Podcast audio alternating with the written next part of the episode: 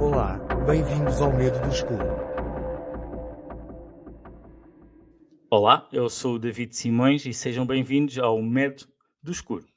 O Medo do Escuro é um podcast onde falamos de temas uh, que nos intrigam e nos interessam, para que no fim seja possível sair das travas e ficarmos um pouco mais iluminados.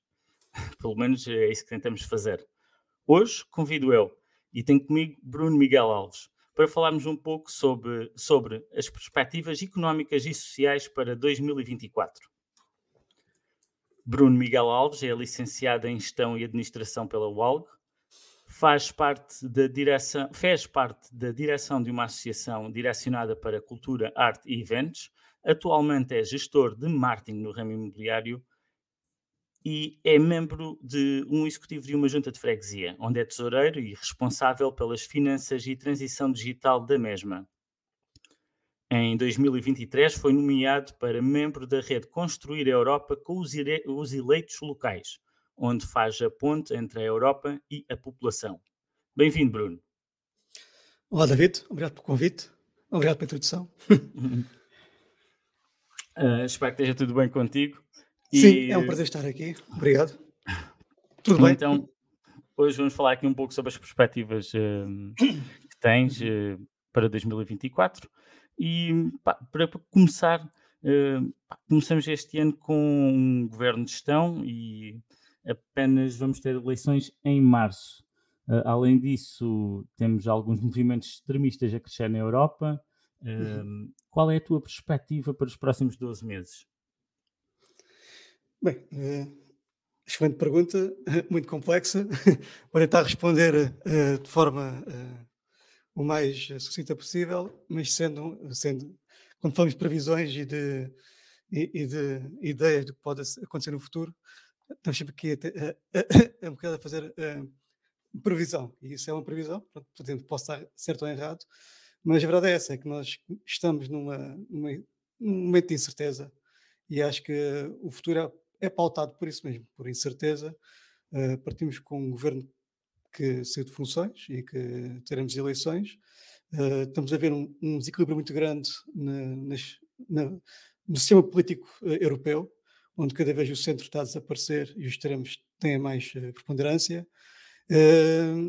para Portugal, ainda estamos aqui um bocado a tentar perceber o que é que vai acontecer, mas sim, temos assistido a, essa, a esse crescimento dos partidos mais extremistas, que, e não é só os partidos, tem a ver muito com o discurso, o próprio discurso político tornou-se muito extremista e muito virado para o soundbite e pouco para as soluções uh, reais. E, portanto, estamos a entrar aqui num, num, num show de circo, num circo, é um show, é um show uh, em que quem fala mais alto e grita mais alto uh, tem mais razão, mas não devia ser assim, não é? Portanto, vejo com alguma incerteza espero, espero que Portugal consiga encontrar, encontrar uma solução moderada e, e ponderada, uh, porque nós não estamos, não estamos bem, não é? E uhum. aquilo que se adivinha para o futuro, em termos de inflação, de taxas de juros, uh, também, uh, embora possa haver uma, uma, uma certeza de que seja mais positiva, mas ainda estamos ainda num caminho de crescimento. Ainda, uhum, ainda okay. não, não, chegamos.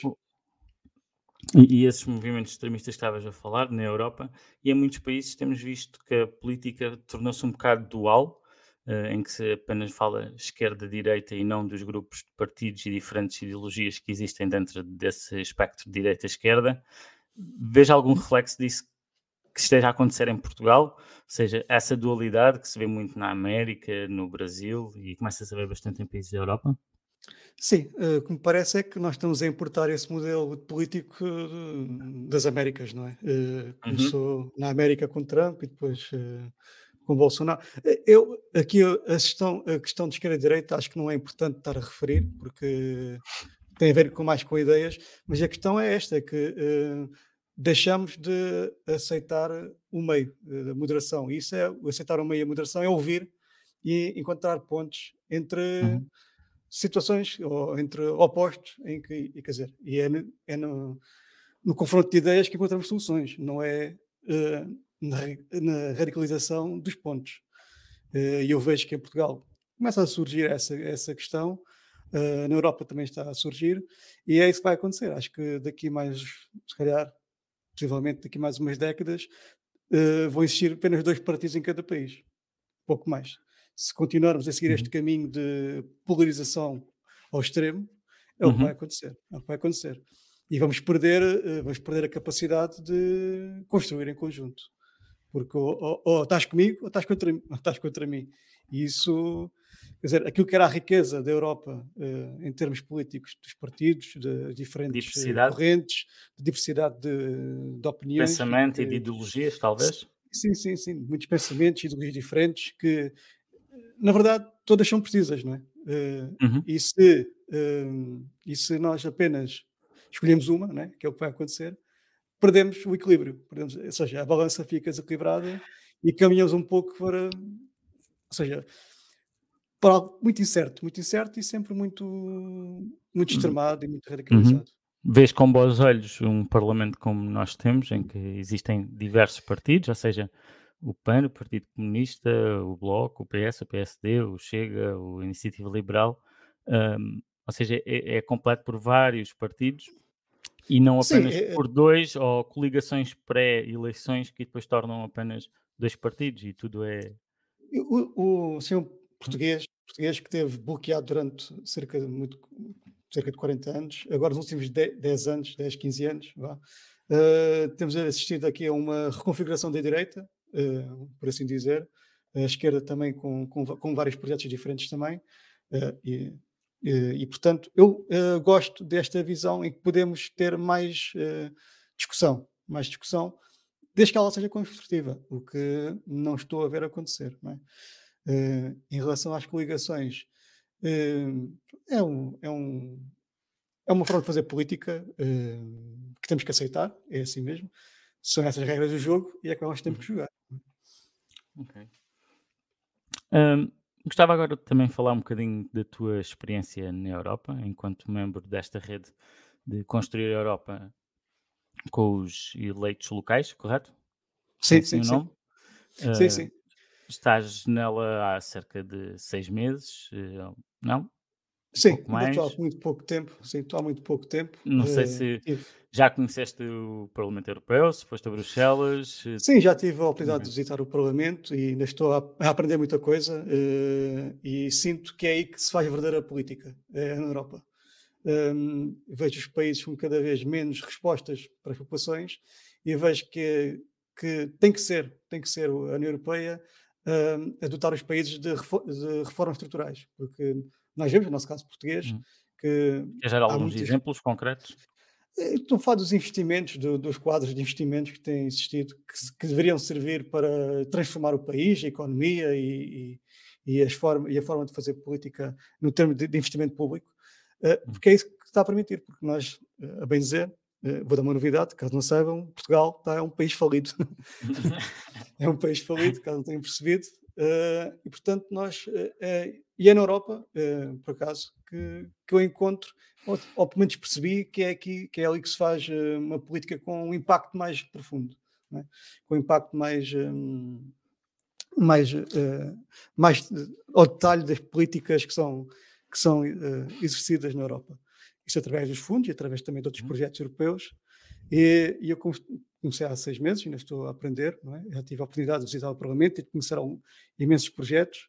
Uh, tem sido uma experiência muito boa uh, e tenho já visitado algumas uh, instituições, alguns, algumas empresas que trabalham uhum. diretamente com, com a União Europeia e alguns projetos que estão a ser implementados. Uh, e eu acho que acho que a salvação de, da Europa passa mesmo pelo Parlamento Europeu e pela Comissão Europeia. E então no futuro este projeto também é ser um pouco a ponte entre algumas das atividades da Europa e o, a população sim, local.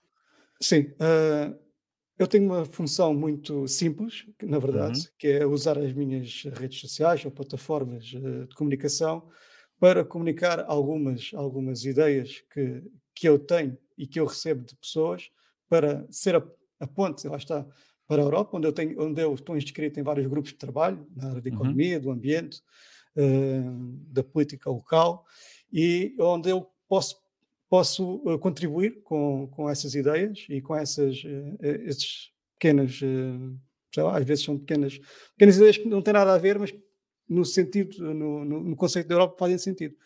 E esses, essas ideias são discutidas em grupos de trabalho uhum. e depois podem ou não ser, ser parte de, de, projetos de lei, de projetos de, de implementação de projetos também. E, uhum. portanto, ainda estou muito no início, já percebi que, que ainda tenho um caminho muito, muito grande para fazer, mas que já, já, uh, já, já tenho um documento escrito, vários documentos escritos com algumas ideias né, na área da, da economia e, da, e uhum. da tecnologia.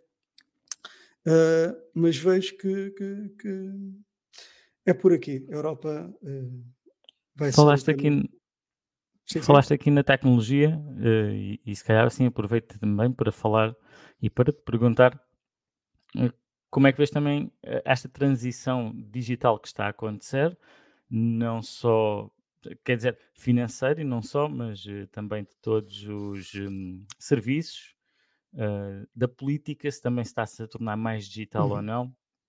Uh, como é que vês esta eu, transição? Eu, eu penso que, que, que a Europa e a Comissão Europeia tem trabalhado muito nesta área da, da transição, transição digital Uh, recentemente uh, uh, vão, ser vão ser inauguradas vários supercomputadores por, por, toda a Europa, uma rede de computadores inteligentes que poderão fazer parte da construção de soluções para os projetos e para os orçamentos públicos e desde a implementação da moeda, da moeda digital do euro, passando por, um, por várias plataformas de, de, do cidadão, Aliás, Portugal tem algumas já, já a funcionar, como é o caso do Espaço Cidadão, e que tem algumas, algumas ferramentas que já utilizam a identificação, como aquelas as aplicações do iGov, por exemplo, que uhum. é um uhum. projeto europeu, onde, se pode, onde existe a, a carteira digital do cidadão europeu, e Portugal já tem, isso, já tem essas ferramentas a funcionar, algumas delas. Uh, e essa também é a beleza de Portugal, porque Portugal até, até é muito boa, porque é uma região muito boa, porque consegue implementar projetos de tecnologia muito rápidos. Somos um país. Tem uma país boa pequeno, adesão? Tem uma boa adesão, uh, temos uma rede de fibra óptica a todo o território, portanto, isso é uhum. é muito bom. Uh, Portugal tem, tem, tem grandes níveis de, de digitalização. Uh, para um país coisas, que, né, que parece, parece coisas Exato, mas é isso. Às vezes há a sensação que não funciona tudo tão bem. Achas que pode ser um problema de recursos humanos, de investimento? É, é eu acho que, cada, acho que cada vez mais é um problema de investimento, mas também de recursos humanos. É um pouco os dois.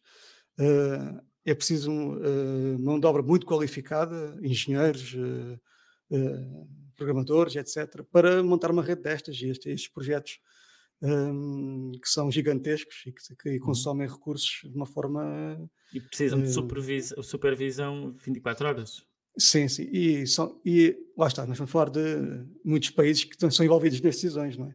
Portanto, uhum. tudo leva muito, muito tempo. Uh, e esse é um, do, é um dos problemas, ou alguns dos entraves, que é, como somos uma rede de países europeus, uh, e portanto, uh, tudo demora muito tempo porque é preciso é, estar de acordo com as leis que são criadas. E lá está, eh, isso demora, demora, demora o seu tempo. E eu penso que tanto Portugal como a União Europeia vai entrar numa, numa nova era, brevemente, já está a entrar, em que teremos ferramentas uh, muito poderosas ao serviço dos decisores políticos. Hum, boa. Uh, e, e, nisso também vês que tem um papel de inteligência artificial? Sim, essa rede de supercomputadores é, é, são, são é, está, supercomputadores que vão, uhum. que vão. Vamos lá ver, a inteligência artificial uh, não é uma inteligência, é, é são muitos dados juntos que são compilados e que são que têm instrumentos estatísticos, estatísticos que, que, que lá está, oferecem informação a quem toma decisões. E aí uhum acho que uh, essa inteligência artificial, não sendo inteligência artificial, vai ser muito importante, muito importante. Porque quanto mais nós somos capazes de caracterizar e mapear o nosso território, uh, o nosso comportamento económico, o nosso comportamento social, cultural. Quanto mais, for, quantos mais dados retirarmos da nossa atividade humana, uhum. mais fácil será também desenharmos modelos que correspondam uh, a soluções uh, reais. Okay. E penso que essa inteligência que vai estar a funcionar muito em breve, se não estou em erro, 2027 ou 2030, uhum. por aí, uh, vai ajudar muito os decisores políticos a tomar decisões mais acertadas. Porque aquilo, uhum. que eu, aquilo foi, foi algo que também encontrei quando comecei na, na minha vida política, foi que há poucos dados para tomar decisões. Há poucos dados. Uh, e mesmo a nível local, uh, toma-se decisões sem ter muita certeza do que, é que está a acontecer. Não é? queres, queres definir um pouco melhor esses dados? Ou seja, deve estar a falar do número de população, o número de focos que existem numa freguesia, o número de Coisas metros quadrados de rua. Quanto isso, quanto isso, que é, uh, qual é a população que efetivamente está a uh, residir uh, numa localidade, seja ela de primeira habitação, de segunda habitação ou apenas de turística. Uhum. Isso é, é importante nós sabermos esse, temos essa, essa mensuração para percebermos quais são os recursos que vamos alocar. É? E como é que se faz isso? Porque... Como é que se recolhe? Agora. É, através de, é através de sensores, através de, de, dados uh, reais que podemos, podemos recolher uh, e com uma transparência, não é? Uh, uma transparência a todos os níveis, todos os níveis. Eh, quer político, quer privado, quer, quer do comportamento das pessoas. Uhum. Ehm, Claro que um, com essa transparência perde-se perde também pouca privacidade. Mas está, se queremos chegar ao, à otimização dos recursos, temos que entrar um pouco neste, neste campo de tentar perceber como é que o mundo funciona e como é que a nossa região funciona, uh, como é que as smart cities, uhum. ou seja, como é que as cidades inteligentes são as cidades que, que, são sensorizadas, que têm sensores que medem quantos carros passam nesta rua, quantas horas de água, de eletricidade se gasta, se gasta uh, com a iluminação tudo. Para saber onde investir, onde... Investir e como investir. Tem um, uhum. Há um exemplo uh, muito, muito interessante na cidade de Seattle, nos Estados Unidos, onde até partiu de uma empresa privada, de um banco uhum. privado, em que conseguiu mapear toda a cidade de Seattle, uh, todos os agentes económicos de, que atuam na cidade de Seattle. E com isso consegue uh, dizer aos investidores onde é que devem investir. Pequenos investidores, por exemplo, Será uhum. que vale a pena abrir mais um cabeleireiro nesta cidade? Okay. E ele diz: para esta população, uh, para, para, para existe esta existem, oferta. Exatamente. Ou seja, é, é este, tipo, é este, tipo de dados que uhum. às vezes parecem uh, cada vez mais. Sim, parecem fúteis, ou mesmo a temperatura média, okay, todo tipo de dados podem ser sensorizados, uhum. uh, e ou mesmo o tipo, quantos serviços de. Quantas vezes é que um cidadão vai uh, aos correios ou vai uh, a um serviço de finanças, uhum. tentar perceber, uh, quantificar, ou seja, a necessidade uhum. que é para alocar os recursos. Exato. é, um, é um pouco por aí. Uhum. Acho que estamos num caminho interessante que tem muitas falhas ainda, tem muitos erros, tem muito ainda por, por seguir, mas lá está, o caminho faz caminhando, como dizem os antigos. com, e com esta evolução toda, também é um ponto, acho que já falamos, tocamos um bocadinho lá atrás, mas para aprofundar, com esta evolução toda também há postos de trabalho que vão sendo um, trocados por estas tecnologias, sejam elas sim, sim. softwares ou hardwares, eh, robôs ou mesmo às vezes só uh, softwares. Um, tens alguma visão também, alguma perspectiva eu penso que estamos a caminhar para uma situação em que temos que desenhar um modelo económico completamente diferente do que existe. Uhum. Uh, isso já foi falado em vários fóruns, uh, mas a tecnologia vai ajudar muito a raça humana a ser mais eficiente e a ter liberdade para fazer coisas interessantes. Uhum. E lá está a extinção de postos de trabalho, uh, mas também há a criação de postos de trabalho.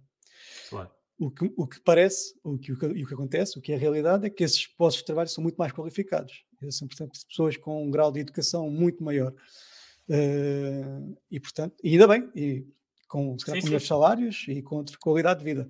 E acho que é por aí que temos que caminhar, principalmente a Europa, que eu acho que está aqui numa, num momento em que entre, está entre duas potências é, Estados Unidos e, e, a China, em que tem que se definir, tem que se definir uh, qual é o seu modelo económico, qual é o seu modelo social, como é que vai transformar esta, este modelo de uh, criar riqueza e distribuir riqueza e ao mesmo tempo ser, ser justo, é? ser uhum. equitativo na questão de também não deixar que pessoas para trás, é? e quando falo de pessoas uhum. para trás, pessoas dos, dos infoscluídos, das pessoas mais idosas, e é por isso que eu acho que é um processo mais lento, porque tem que ser também um processo mais atencioso a essas pessoas. E, e aquilo que se está a assistir, com várias fábricas de chips uh, a serem criadas na Europa, nova, novas indústrias 4.0 também, uhum. Estamos a ir por esse caminho. Agora, será que nós temos uh, a mão de obra uh, necessária qualificada, para, e qualificada para, ser, para corresponder a essas necessidades? Eu tenho as minhas dúvidas. Mas Uh, vamos ver. Achas que podem vir novidades este ano? Este ano também, mais uma vez, vamos ter eleições e com, como já falamos lá atrás, as coisas parecem estar um pouco extremadas, ou seja, e os uhum. partidos do, do costume, que, que, provavelmente um deles irá vencer as eleições PS ou PSD, terão uhum. também visões diferentes. Veja algo hum, que possa existir conforme o vencedor, grandes diferenças naquilo que é a fiscalidade uh, para este hum. ano, para os próximos quatro anos, uh, para as empresas e para este também particular que estamos a falar, seja, da Eu... tecnologia, de, de, da substituição de, de mão de obra por máquinas. Eu tenho muitas dúvidas que haja uma visão uh, tão reformista e mesmo com a vontade de fazer. Né? Acho que poucos poucos partidos, há alguns que falam do assunto, mas muito poucos estão preocupados com isso, na minha, na minha opinião. Acho que o papel dos, dos, partidos está completamente a destruir a capacidade de construir. Uh, o papel de um partido é ganhar eleições, ponto final. E é, isto, e é, aqui, e é aqui que ficamos, infelizmente. Uhum. uhum. E, e, não executar classe, um plano, é isso? E não pensar a longo prazo. Nós, não há nenhum político que eu veja que tenha a capacidade de trocar o presente para o futuro. Uhum. Não, hum, pelo menos ainda também não, ainda não ouvimos ainda as propostas, na verdade, não é? Uh, mas menos para já, para já ainda nenhum apresentou uma proposta que disse, olha, que dissesse, vamos trocar o presente para o futuro, ou seja, vamos preparar o país para o futuro. Uhum. E a verdade é que temos poucas condições para isso. É? Portugal uh, está, está, numa situação, está a falir, está numa situação de, de pobreza, de pobreza com uma grande parte da população em risco de pobreza e é preciso olhar para essas pessoas primeiro. Uhum. É, antes de entrar nestas, nestas aventuras de tecnologia, é preciso olhar para essas pessoas primeiro. Agora, o ideal era fazer as duas coisas ao mesmo tempo. E com este problema. E para isso, e para isso era preciso que houvesse um. Não diria bloco central, mas que houvesse um consenso de vários partidos uhum. uh, moderados e responsáveis que que hum, pusessem de parte um pouco esta luta partidária, esta ideológica, e sabe? E e a, sim, escolher, esconder, esquecer um pouco a ideologia e tentar perceber que se calhar temos que hum, olhar para o nosso país de uma forma diferente. Se calhar é um pouco diferente. aquilo de olhar para os dados e ver o que é, que é realmente o problema e não, sim, sabes que, e não tentar adivinhar. Que, sim, eu acho que uh, o grande problema uh, de tudo uhum. é nós nunca sabermos qual é o real, realmente o problema. Uh, o mais difícil que existe é nós identificarmos qual é aquele problema que está a causar. Claro que isto é muito complexo, uhum. existem centenas de problemas para resolver.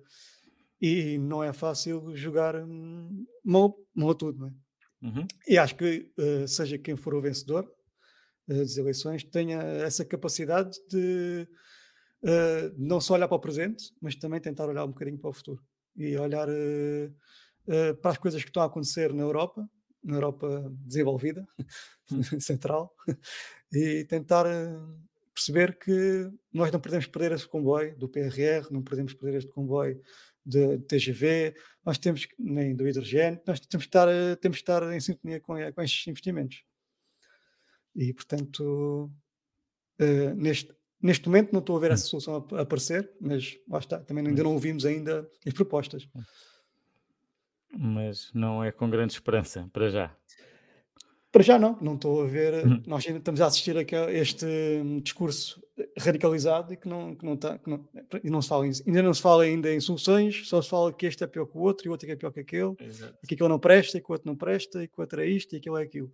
exato. Mas ainda não se falou de como é que vamos eh, responder ao problema da habitação de forma concreta e efetiva, Uhum. como é que vamos responder ao problema da nossa crise demográfica, como é que vamos responder ao nosso problema da nossa crise de, de- de financiamento, de que nós temos as nossas instituições públicas todas subfinanciadas.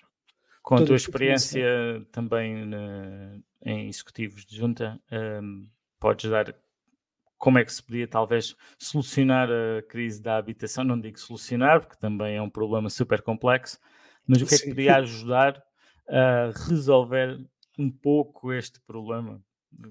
Eu acho que começa por aquilo que nós já falamos há pouco, que é falta de dados.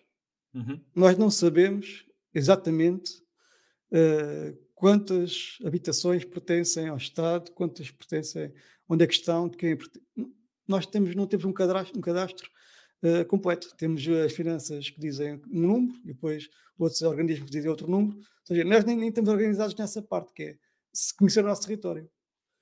Eh, e só depois de conhecer é preciso, é preciso calhar, eh, embora o Governo tenha apresentado já um, um pacote interessante, e com algumas propostas interessantes na, papel da habitação, acho que falta tentar perceber o território e regular. Acho que falta Acho que em Portugal há um problema com a regulamentação, uhum, ou com falta dela, ou com falta dela. E acho que a habitação é um direito consagrado na Constituição Portuguesa, uhum, eh, mas nós, na verdade, não diferimos a habitação, a primeira habitação como um direito e a segunda habitação como um investimento. uhum, Falta fazer esta, esta re- regulamentação de que- o que é que é uma coisa, o que é que é, o que é, que é outra, eh, como é que as cidades podem comportar e funcionar eh, de forma eficiente com estas duas realidades. Não é? Nós não podemos ter uma cidade que funcione a 80% do regimento local, uhum.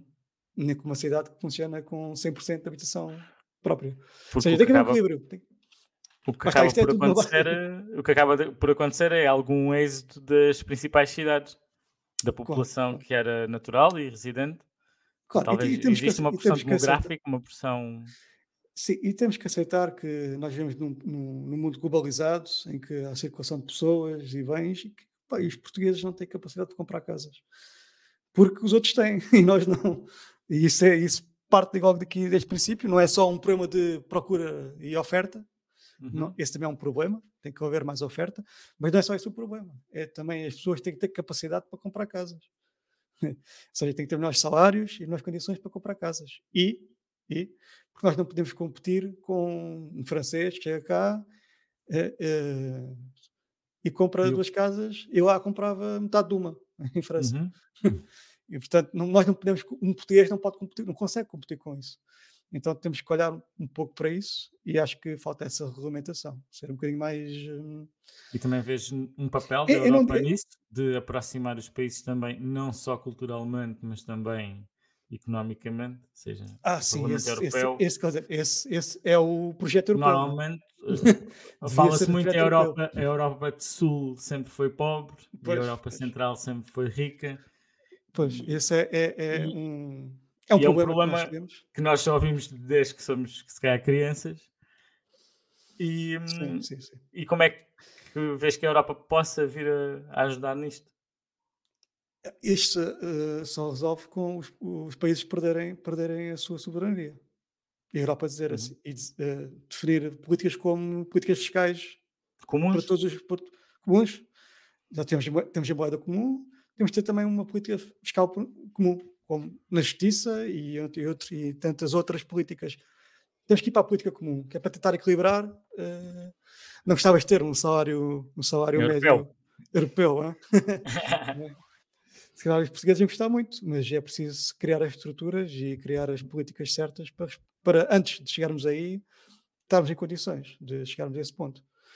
Eh, que não estamos, que não estamos. E, Não. ou seja, esse é o papel da Europa, era criar Uhum. essa, igualdade para todos, essa, essa justiça para todos, mas não é fácil, não é fácil quando nós temos, lá está, temos diferentes países, diferentes eh, interesses também entre países e de, Uh, né? Porque a Holanda não vai querer perder o seu, a, sua, a sua vantagem económica de ter um, um, um, um, panorama fiscal muito mais uh, vantajoso que em Portugal. Né? Isso, isso, lá está. E os países não vão querer perder as suas vantagens, nem as suas capacidades de, de serem atrativos para as outras empresas. Né? Mas é, acho que o futuro passa um pouco para olharmos para isso de uma forma diferente. Os, como os países partem de, de sítios diferentes, achas que vai ser difícil também chegar a um consenso? Claro, claro. claro. Os países são todos diferentes não é? e não há uhum. nenhum país igual. E cada um tem a sua cultura e a sua forma de fazer economia, de fazer política e de fazer eh, crescer as, as, suas populações e as suas aspirações, e cada um tem as suas estratégias, eh, uhum.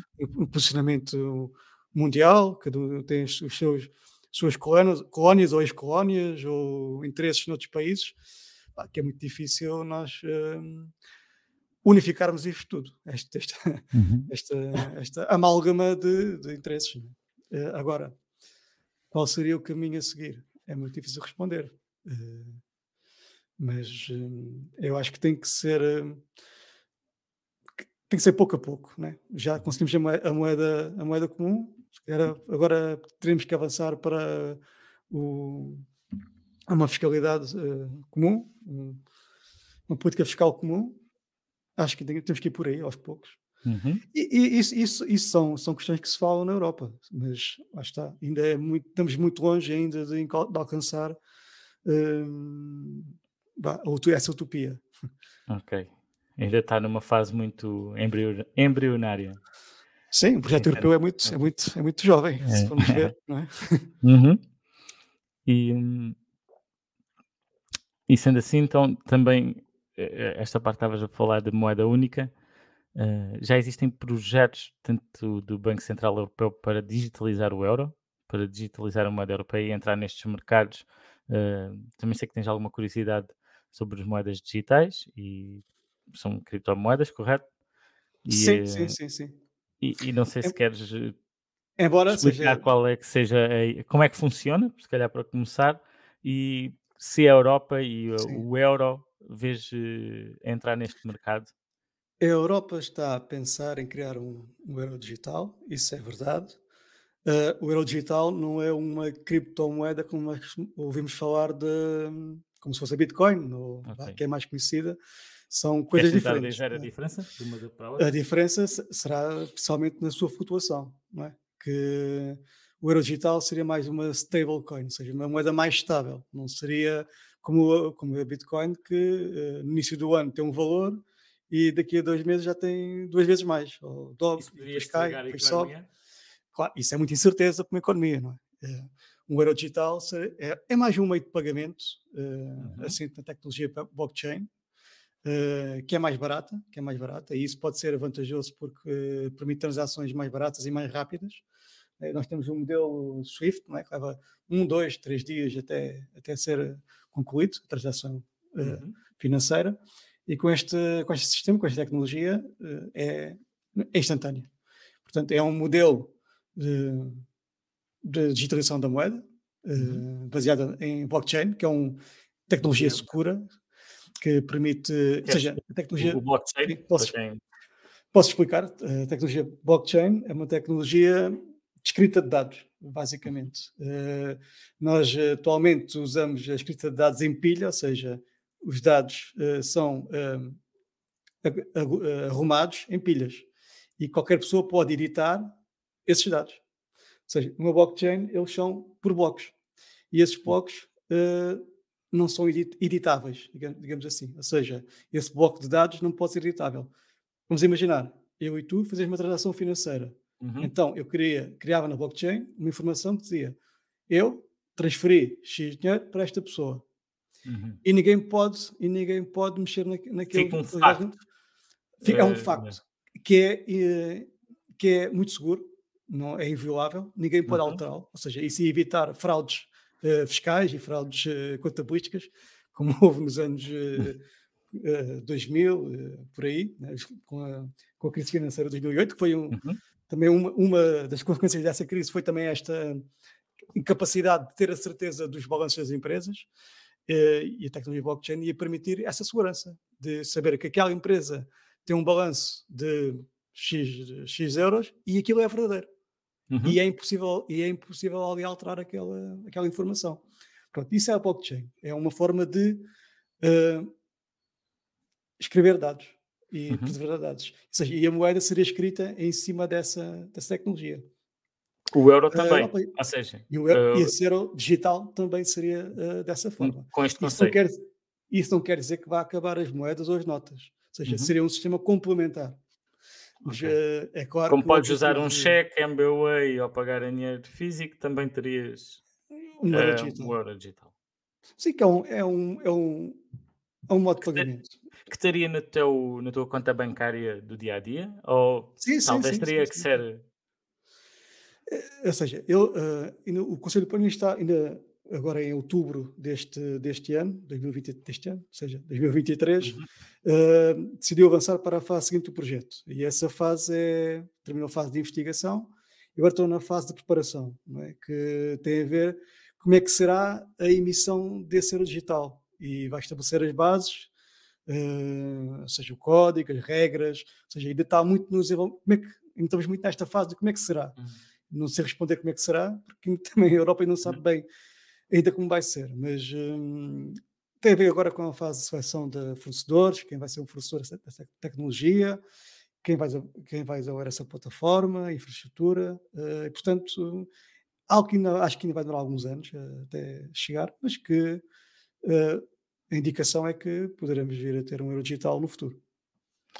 E, e comentaste que uh, deste exemplo da Bitcoin, era instável. Uh, e o euro seria uma moeda mais estável. Sim. É... Porquê? Partiam de bases diferentes, de credibilidade diferente? É, é, é chamada uma, uma stablecoin uh, que tem a ver com que é, uma, que é uma moeda que o valor está bloqueado. Ou seja, uhum. um euro vale um euro. Até que lá está, isto nunca vai sair de, do controle do BCE. seja, até que o BCE decida dizer que, olha, vamos já aumentar ou diminuir o valor dessa moeda. Agora, o padrão não, não é o ouro, como era uhum. antigamente, nem é o dólar. Uh, ou será o dólar de forma indireta. Uh, mas é uma, é uma, é uma moeda uh, que não é tão depreciada. Não, ok. E o que, é que faz o que é que faz a instabilidade das outras moedas? A instabilidade das moedas é a oferta. É a oferta.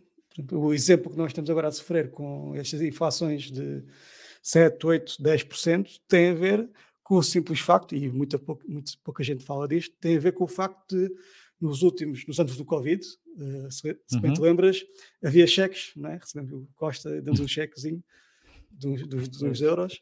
E isso nos Estados Unidos também aconteceu, chamado Helicopter Money, em que 30% dos dólares que, foram, que estão em circulação foram emitidos naquela altura. Ou seja, muita moeda disponível faz subir os preços. E a cada é 100 faz... dólares, 30 foram impressos entre 19 e 21? Exatamente, exatamente. Okay. Isso, isso cria, e eu, eu percebo é, porquê, porque havia muita incerteza, ninguém sabia o que era o Covid, ninguém sabia para onde é que íamos, nem como é que como é que as pessoas iam sobreviver e as empresas, como é que a economia ia existir, ninguém sabia. Havia muita incerteza. Então a, a, solução que se encontrou foi esta de emitir moeda. Uh, o euro digital, se calhar, terá um controle um bocadinho diferente, uh, se calhar uh, poderá não ser tão, tão depreciada no futuro, não é? Uhum. e portanto ainda estamos muito ainda a ver o que é que, está, o que, é que vai acontecer. E, e então a inflação que temos atualmente é derivada a essa impressão de dinheiro excessivo dos Estados Unidos, também, da Europa? Sim, tem, tem, a ver com, tem a ver também com, com a incerteza das guerras, porque, embora isso seja um bocadinho especulativo, talvez, uhum. quando se fala em moedas, mas também tem a sua, o seu impacto né, na, na, criação ou na percepção do valor da moeda, mas uh, tem a ver, uh, tem a ver com, com isso, com a oferta, com a disponibilidade de, de, de mais dinheiro para as pessoas. Porque e 2024 vai a inflação? Qual é a perspectiva? Bom, a inflação em 2023 já foi um pouco mais foi inferior, se não tenho erro, entre os 3 e os 4%. Uhum. Não, até foi 3, ou perto dos 3, entre 2 e 3. Uh, ou seja, está a ficar controlada, isso também à custa de, da vida das pessoas, né? que nós temos sentido também a subir das taxas de juros, do crédito à habitação, dos créditos geral e, e subida dos preços. Uh, dos bens e dos serviços também. Dos bens, mas está.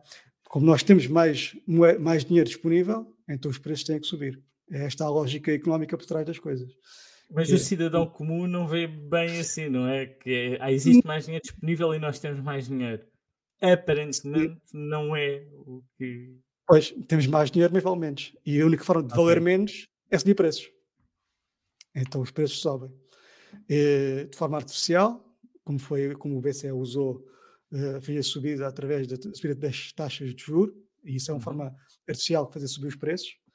Uh, e aquilo que eu vejo é que, pelo menos uh, na próxima metade do próximo ano, a partir de junho, julho, já poderemos assistir a alguma descida, ou pelo menos uma não subida.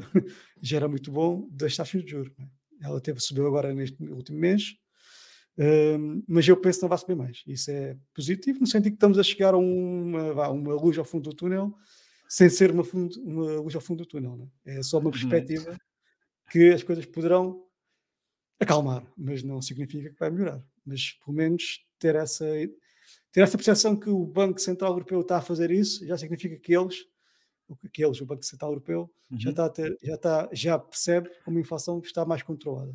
Isso é positivo. E é uma ótima maneira de estarmos a chegar ao fim desta conversa com uma luz ao fundo do túnel, para afugentar aqui o nosso medo do escuro, não é? Para quem tem medo do escuro, esta luz era, era, era, era, é importantíssima.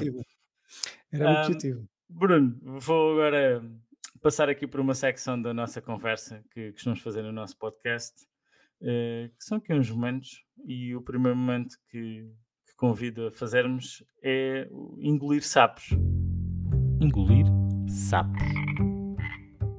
Um de nós, quer dizer, cada um de nós vai falar aqui um bocadinho sobre um sapo que teve que engolir ou que tem que engolir uh, nos próximos tempos e eu vou começar, se calhar é o primeiro. Okay. Uh, e o meu sapo de engolir são uh, os dois principais candidatos às próximas eleições, eh, Pedro Nuno Santos e Luís Montenegro. Uh, não há nada que eu possa fazer, são eles. e eu não vejo grande perspectiva. Durante esta conversa também deste, partilhaste a tua opinião e, e, eu também não vejo grande esperança de mudanças para resolver as principais crises nos próximos quatro anos com estes dois uh, candidatos. é o meu sapo. Olha, o meu sapo e também um, um pouco nessa direção, mas o meu, sapo, o meu sapo era a incerteza, incerteza, a incerteza política. Uh, na verdade, eu não posso ainda decidir bem, uh, fazer uns juízos já de valor sobre os candidatos, eles agora só estão a esgrimar uh, as suas, as suas a medir as suas, a mostrar as suas espadas, não é? Uhum. uh, e portanto, o que eu vejo, mas o que eu te vejo é, é o ensino universal será a incerteza, porque hum, eu se calhar estou a ver um pouco aquilo que me aconteceu em Espanha, que sabe, até poderemos correr o risco de termos aqui um país sem um governo formado durante algum tempo. Uhum. E isso, não sei, essa incerteza era o meu engolir sapo. Será que, que pode ir a acontecer isso? Não sei. Ok. Vamos então passar aqui só para o próximo momento um, em, que chama, em que nós chamamos meter a pata na poça. Meter a pata na poça. Okay. E pata na poça. Quem é que para mim, e aqui vou voltar um bocadinho atrás, foi meteu a pata na poça, foram talvez os últimos governos que se despreocuparam com a crise na habitação e que não conseguiram antecipar este problema, que não é de hoje, uh, já vem de há uns bons anos a crescer e a crescer e a crescer, e, e não foi capaz de apanhar o touro pelos cornos, como se costuma dizer. E agora estamos a viver em momentos de grandes incertezas e acho que eles meteram verdadeiramente a pata na poça sobre, com este tema. É, é verdade. Eu acho que aí tens razão. Acho que e nestes 50 anos que vamos levar de democracia, uh, investiu-se muito pouco na habitação pública. Uh, nós temos o índice, temos o índice mais baixo tinha de habitação pública da Europa. Cerca, nem chega, nem chega, nem chega a 10%. Uh, enquanto no- noutros países uh, se fala em 30%, 20%, por aí nós estamos uh, Muito abaixo da média. Sim, muito abaixo da média. Portanto, acho que aí hum, acho que houve falta de atenção, a falta de visão, lá está. Não se Uhum. trocou o presente pelo futuro, não se pensou no futuro. Uhum. Agora que paga as favas, como diz, como se diz, é que é- são os jovens de hoje, não é? São os jovens No hoje. mesmo separador tivemos eh, dois ditados. Ótimo. Não sei se que queres acrescentar alguma ou ficamos com A, esta. a minha, a minha pata na poça tem, tem a ver que muito com tem a ver com aquela crise financeira de 2008 eh, que provou que o nosso sistema financeiro estava muito mal e muito errado. Felizmente os reguladores aí eh, a partir, a partir daí fizeram melhor o seu papel e, e mostraram que foi possível regular um, um setor que parecia eh, desgovernado, não é? Mas a minha pata na poça foi essa altura em que havia muito, muito com muitas eh, conlusion de banqueiros e políticos que levou àquela crise financeira de 2008. Era, não era um, eh, Ok. pata na poça seria, acho que esse Essa é acho que foi a importante, acho que foi importante para passarmos uma nova, um novo modelo. uhum. Eh, vamos ver se aprendemos com isso. não é? E para acabarmos aqui a nossa conversa, vamos para o último momento. Talvez ver se conseguimos pôr um pouco mais de esperança.